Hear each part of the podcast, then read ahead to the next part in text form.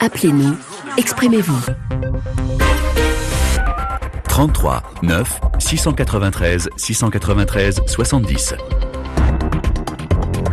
Juan Gomez. Ce 1er décembre, le Tchad célèbre la journée de la liberté et de la démocratie, journée marquant la chute d'Hissène Abré après huit ans de dictature et la prise du pouvoir du MPS d'Idriss Déby Itno. C'était en 1990, il y a donc 30 ans, jour pour jour, trois décennies donc qu'Idriss Déby Itno est à la tête du Tchad. L'occasion évidemment durant les 20 prochaines minutes de dresser un bilan. Vous l'avez certainement entendu sur RFI, Abderrahman Djas Nabaye, l'un des ténors de la majorité présidentielle, a affirmé que les fondamentaux de la démocratie étaient là, la constitution, la diversité au niveau associatif, euh, la multitude de médias, tout cela, a-t-il dit, tout cela, ce sont des choses que nous avons pensées au départ et aujourd'hui c'est une réalité. L'opposition, quant à elle, dénonce une multitude de modifications institutionnelles durant ces 30 dernières années, des modifications qui compromettent le jeu démocratique, également sur notre l'opposant Salibou Garba a notamment euh, cité en exemple la nouvelle constitution de 2018. On a fini par changer la République en instituant une sorte de monarchie. Et vous, qu'en pensez-vous? Quel bilan dressez-vous? Que retenez-vous des 30 ans d'Idriss Déby au pouvoir? 33 9 693 693 70. Je vous le disais tout à l'heure en début d'émission, le sujet ne vous laisse pas indifférent. Près d'un milieu de commentaires postés euh, sur la page Facebook de l'émission. J'en lirai évidemment quelques-uns pour alimenter la réflexion. On commence avec vous au standard. Mamadou, bonjour. Bonjour bonjour à tous les auditeurs RFI et merci d'avoir entretenu les liens. Ben, merci à vous de votre confiance, Mamadou. Merci de nous avoir appelé de Djamena, la capitale. Votre bilan est mitigé. Oui, il est mitigé le bilan. 30 euh, ans, c'est toute une génération, Rouen. Euh, ceux qui sont nés en 90, aujourd'hui, ils sont des grands hommes, pères de famille, qui vont dans des activités publiques et privées qui sont aux commandes de certaines manettes de la République. Donc le budget, euh, le bilan en soi est mitigé dans la mesure où, dans le cadre des grandes résolutions que nous avions prises en 2013 à l'issue de la conférence nationale, mm. beaucoup de ces résolutions ont été vidées de leur essence. L'alternance, aujourd'hui, certaines institutions de la République, telles que l'Assemblée nationale, les conseillers municipaux, la, République, la présidence de la République ne connaissent pas ce que c'est l'alternance, alors que la démocratie, c'est le pouvoir du peuple par le peuple et pour le peuple. Et tant qu'il n'y a pas une certaine alternance dans une institution républicaine, il y a l'obsolescence, il y a la, panne, la, la cassure des ressorts, et il n'y aura plus la possibilité de pouvoir envisager des perspectives de développement. Alors, Mamadou, Mamadou, j'entends évidemment euh, votre analyse euh, critique. Euh, je citais en préambule la nouvelle constitution de 2018. Il se trouve justement que ce nouveau texte fondamental revient à une limitation du nombre de mandats autorisé euh, quand on est président de la République. Donc forcément, euh, quoi qu'il arrive, il y aura alternance à un moment donné, puisqu'on limite le nombre de mandats. Oui, je veux bien croire, mais moi je suis simplement, j'attends de voir. Mais ma préoccupation à moi, c'est de dire tout simplement et de dénoncer également qu'il y a une certaine attitude intrusive de certains partenaires au développement qui font croire que même si l'alternance est voulue par le peuple tchadien, ces partenaires-là ne participent pas à l'instauration d'une véritable alternance dans la mesure où il conseille dans le sens contraire de ce que le peuple aura décidé. Et quand vous... Alors Mamadou, Mamadou, on se dit tout, on se parle en toute franchise. Vous dites certains partenaires euh, donnent carte blanche donc à Idriss Déby et, le soutiennent, c'est ce que vous dites Mamadou. Euh, oui, c'est ça. Alors justement, quand vous dites certains partenaires, à qui pensez-vous concrètement? Euh, Je pense plus précisément à, la France. Il ne faut pas se, leurrer, il ne faut pas se voiler le visage. Le président de la République, lors d'une de ses euh, interventions médiatiques, a dit que c'est la France qui a envoyé un conseiller constitutionnel pour modifier la Constitution afin de pouvoir se pérenniser au pouvoir. Hmm. Donc ça, c'est un aveu particulièrement important qu'on doit prendre en compte dans le cadre d'une alternance souhaitée. Mais moi, je pense que tout cela doit nous amener à nous inscrire dans la résilience qui est, n'est-ce pas, un meilleur allié et dans la temporalité, puisque le peuple, c'est une continuité dans des générations. Ouais, effectivement, et ces propos, il les avait tenus euh, dans l'émission internationale, hein, émission euh, à l'époque diffusée euh, sur RFI et, TV5. Merci Mamadou d'avoir lancé le, le, débat. Soyez le bienvenu, Olivier. Bonjour Juan, bonjour les auditeurs. Quel bilan dressez-vous de ces 30 ans?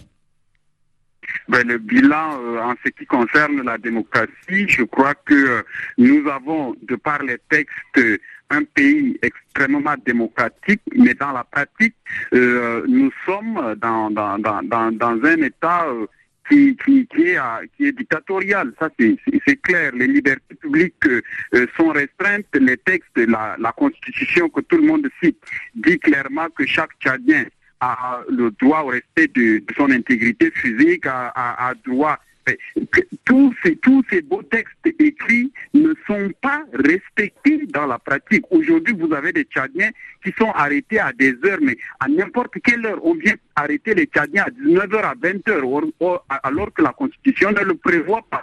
On tabasse les Tchadiens, la Constitution ne le prévoit pas.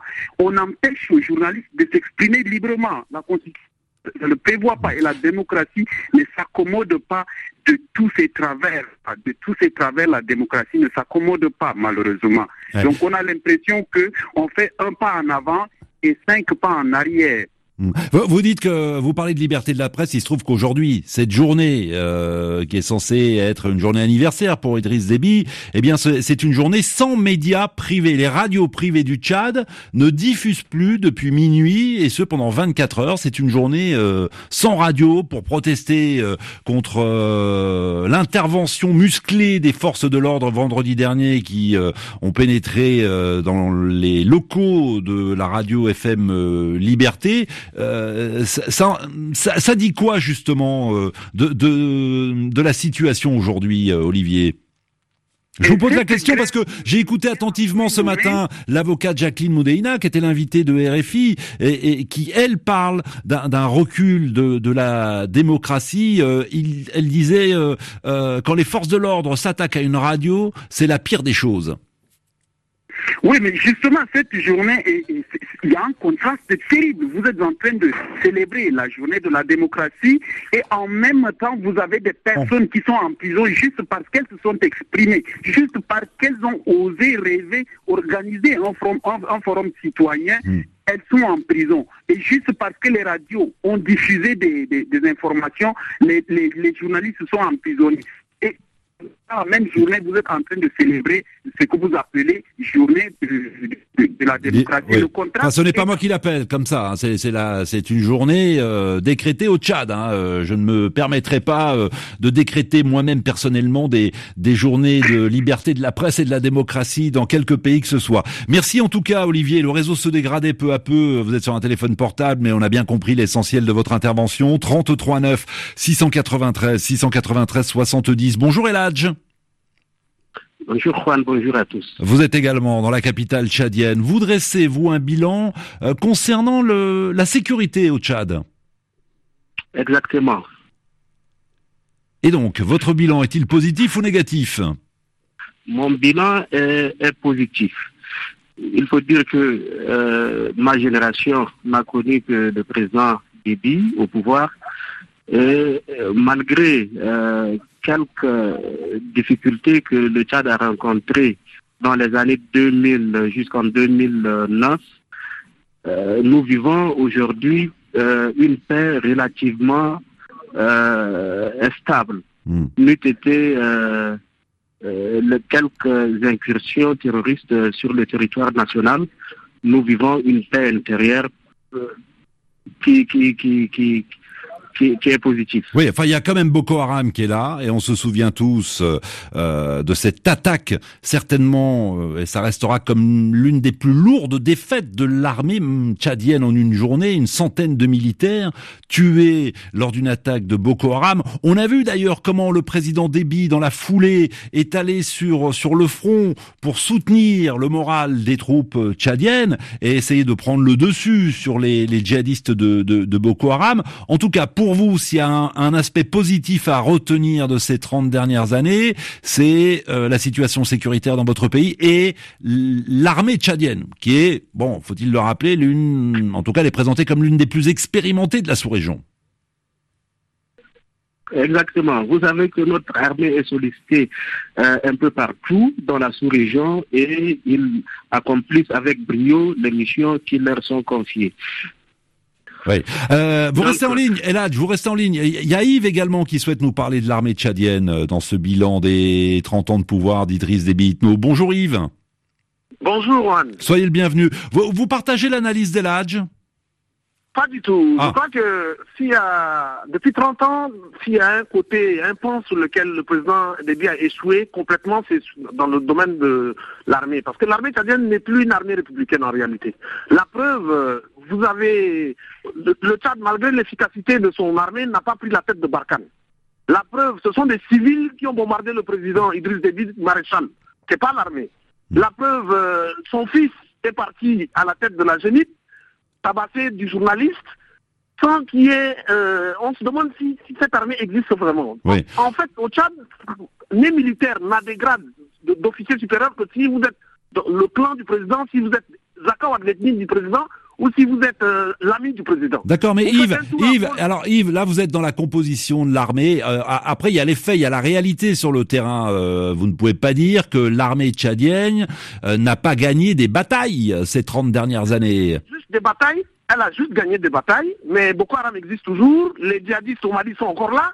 Et au Tchad, il y a une opposition militaire qui est là. N'eût été l'armée française, le- les rebelles tchadiens seraient rentrés dernièrement. Je ne sais pas si vous vous souvenez de cela. Oui, bien sûr. Alors vous dites dernièrement, c'était en février 2019, euh, si ma mémoire est bonne, euh, dernière intervention euh, de, de la France. Absolument. Et puis, avait- il y a plus de- de- de- d'officiers que d'hommes de troupes dans cette armée. Et tous les officiers sont curieusement de l'ethnie du président, Hmm. de son clan, de sa région ou ses amis. Alors aujourd'hui, euh, ils, ils font ce qu'ils veulent dans cette, au Tchad. Ils, ils- ils molestent les populations, ils vont dans les tribunaux, ils font ce qu'ils veulent. Hmm. Il n'y a aucune justice militaire au Tchad. Bon, en tout cas, ce qui est sûr, c'est que l'armée tchadienne est sur plusieurs fronts. Ça, vous pouvez pas le nier. Vous dites qu'elle gagne des batailles, mais pas la guerre. Euh, elle est euh, sur le front euh, contre Boko Haram dans le lac Tchad, euh, présente également au Sahel, euh, dans la région des, des trois frontières. Après, bon, vous avez un- une perception critique de cette armée, c'est votre droit. Vous vous êtes exprimé, Yves. Merci infiniment. Je remercie Eladj également, euh, qui nous appelait euh, de, de Djamena. Il y, a, il y a beaucoup de commentaires. Euh, Je, je vous le disais, près d'un millier de commentaires. Alors il faut que j'en cite quelques-uns tout de même. Je me fais tous les matins le porte-parole de certains d'entre vous. Il y a par exemple Romuald qui nous dit le bilan euh, du président Déby est alarmant. En 30 ans, il a été incapable de fournir de l'électricité à sa population. Il nous manque des classes, des salles de classe, des infrastructures de santé. Les infrastructures routières laissent à désirer. Il est temps, nous dit cet auditeur, il est temps de laisser la place à une nouvelle euh, génération. Euh, le commentaire d'Isen qui nous dit que cette euh, longévité s'explique car il n'y a pas d'opposant politique digne de ce nom au Tchad. Euh, Sanou, euh, sur le plan sécuritaire, euh, il a su faire face à Boko Haram, mais il n'y a pas eu de réelle avancée sur le plan démocratique, affirme cet auditeur. Epaphrase, bonjour. Bonjour Juan, euh, bonjour à tous les auditeurs de RFI. Vous êtes à Pala. Pala, c'est dans le sud-ouest du, du Tchad. Comment expliquer cette euh, longévité politique d'Idriss Déby? Mais Juan, euh, Idriss Déby est, euh, au pouvoir depuis 30 ans, c'est grâce au soutien particulièrement de la France et de la communauté internationale. Parce qu'il vous souviendra qu'il n'y a jamais eu une élection transparente, libre au Tchad. Idriss Déby a toujours euh, euh, fraudé, il a fait le hold-up électoral pour se maintenir au pouvoir. Mais ce que nous ne comprenons pas, c'est que la France, toujours après ces hold-up électoraux, euh, vienne au Tchad soutenir Idriss Déby. Et quand Idriss Déby est menacé, la France est prête donc à venir à son secours. C'est-à-dire que Alors que vous, le- et, en tant que citoyen, en tant que Tchadien, euh, vous estimez que la France, par exemple, puisque vous citez euh, le dernier exemple, euh, et un autre auditeur en parlait il y a quelques instants, euh, n'aurait pas dû intervenir euh, en février 2019 euh, lorsque ces combattants, cette colonne de combattants euh, avançait vers Djamena Pas du tout, la France ne devait pas intervenir parce que là, nous ne comprenons pas que euh, le problème qui euh, posait entre les Tchadiens, la France est la première à intervenir pour sauver un régime qui trouve euh, favorable, alors que les Tchadiens sont en train de vivre une situation intenable. Les libertés sont aujourd'hui menacées, il n'y a pas de sécurité, les droits de l'homme sont violés.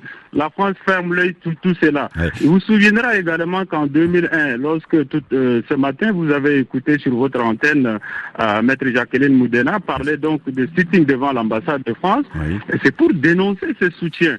Et la France est restée muette à donc euh, toutes les sollicitations euh, du peuple tchadien. Elle devrait plutôt intervenir en faveur du peuple qui aspire aujourd'hui à une alternance démocratique, à une bonne gouvernance. Alors, Malheureusement, on ne la voit pas, mais on la voit toujours intervenir quand c'est le régime qui est menacé. et Jean-Yves vraiment Le. Drian, Jean-Yves Le Drian, ministre des Affaires étrangères euh, à l'époque, ministre français, avait dit la France est intervenue militairement au Tchad dans le respect du droit international pour éviter un coup d'État. Il y a eu une demande écrite du chef de l'État tchadien pour que euh, les mirages français interviennent et euh, effectuent donc euh, ces frappes sur cette colonne de, de rebelles. Euh, Epaphras, merci beaucoup. Vous êtes nombreux justement euh, à, à revenir sur ces épisodes, ces interventions de l'armée française. Il y a eu celle de, de février 2019. N'oublions pas également celle de, de 2008, lorsque les rebelles étaient vraiment entrés dans la capitale et il avait fallu euh, l'intervention militaire de la France pour stopper leur avancée. Clément, bonjour. Bonjour Juan, bonjour à tous les auditeurs de RFI. 30 ans au pouvoir, que retenez-vous? Bah, je retiens que beaucoup de choses auraient dû être faites. Déjà, euh, 30 ans, c'est il y a l'usure du pouvoir. Ça, ça faut le reconnaître. Et puis, euh, moi, je veux regarder le côté économique des choses Mhm. Pour me rendre compte que euh, le Tchad a, a eu à un certain moment beaucoup de ressources qu'on aurait dû euh, profiter pour lancer le pays dans un euh, cercle économique assez important. Malheureusement, euh, l'argent qui était disponible avec l'exploitation du pétrole n'a pas servi à relancer l'économie. Ou on le sait que l'économie tchadienne est basée sur deux secteurs, c'est-à-dire l'agriculture et l'élevage. À ce moment-là, on aurait pu investir cet argent dans le développement de ces deux secteurs. Oui. Malheureusement, ça n'a pas été le cas et je pense que ça, c'est une grosse, grosse euh, erreur Oui. que euh, M. Déby et, et tout, tout le système a fait en euh, miroitant comme si le Tchad devait se développer avec l'argent du pétrole. Donc pour vous, il y a eu une mauvaise gestion de l'argent du pétrole. En même temps, ah, ah, alors faut-il le croire ou pas? Moi, je, je vous rapporte les propos tenus à plusieurs reprises par le président Déby, qui disait mais avec cet argent du Tchad, euh, il a fallu financer l'armée tchadienne qui est sur plusieurs fronts. Euh, et c'est vrai que cette euh, intervention de l'armée dans plusieurs pays, à la demande des pays concernés, eh bien, eh bien, ça a un coût, un coût pour l'économie du pays. Mais justement, si on est un bon décideur, est-ce qu'on peut se permettre d'aller intervenir dans des choses qui ne nous concernent pas alors que le pays lui-même souffre de problèmes budgétaires? Est-ce que c'est quelque chose de raisonnable de, de, faire de cette manière? Moi, je serais d'accord pour que le- les militaires tchadiens protègent le territoire tchadien, mais on n'a pas la capacité de devenir une force euh, sous-régionale. On Donc vous n'a pas l'économie pour Voilà, ça. comme dit, comme dit un auditeur sur Facebook, euh, le, le Tchad, en substance, hein, je retrouve plus le message, mais le, le Tchad n'a euh, n'a pas à être le gendarme de l'Afrique Bon, si le pays n'en a pas les moyens. A- ouais. Euh, je, je vous interromps Clément, je suis désolé, mais il nous reste deux minutes. Je voudrais qu'on accueille Eric. Bonjour Eric. Oui, bonjour, Juan. Soyez le bienvenu. Sur quel point euh, souhaitez-vous nous interpeller? Oui, je vais aussi partir sur la base de l'auditeur précédent. Dire qu'en 30 ans, euh, l'économie a pris un coup. Parce que l'argent du pétrole n'a servi que à remplir euh, les poches euh, de la famille présidentielle. Et ça constitue même euh, une corruption dans toutes les sphères de la République. Parce que même le petit policier qui est en route, euh, quand il vous arrête, il veut de l'argent dans le bureau et vous voulez faire passer un dossier, il faut de l'argent. Donc, euh, ça a été euh, vraiment un choc pour vous, vous, vous pointez du doigt donc la corruption. Je me souviens euh, du discours d'Idriss Déby Itno à l'occasion de la promulgation de la quatrième euh, République. Il, il disait qu'il reconnaissait qu'il y avait beaucoup de personnes qui avaient bâti des fortunes importantes en détournant de l'argent euh, avec la, la corruption. Et il avait dit euh, cette machine de l'enrichissement illicite et immoral va cesser. Voilà, c'était les propos du président euh, Déby. Merci à tous de votre fidélité. Le débat se poursuit évidemment, si vous le souhaitez, sur la page Facebook de l'émission. Demain, nous dresserons un premier bilan de la transition au Mali, l'omniprésence de l'armée au sein des structures de la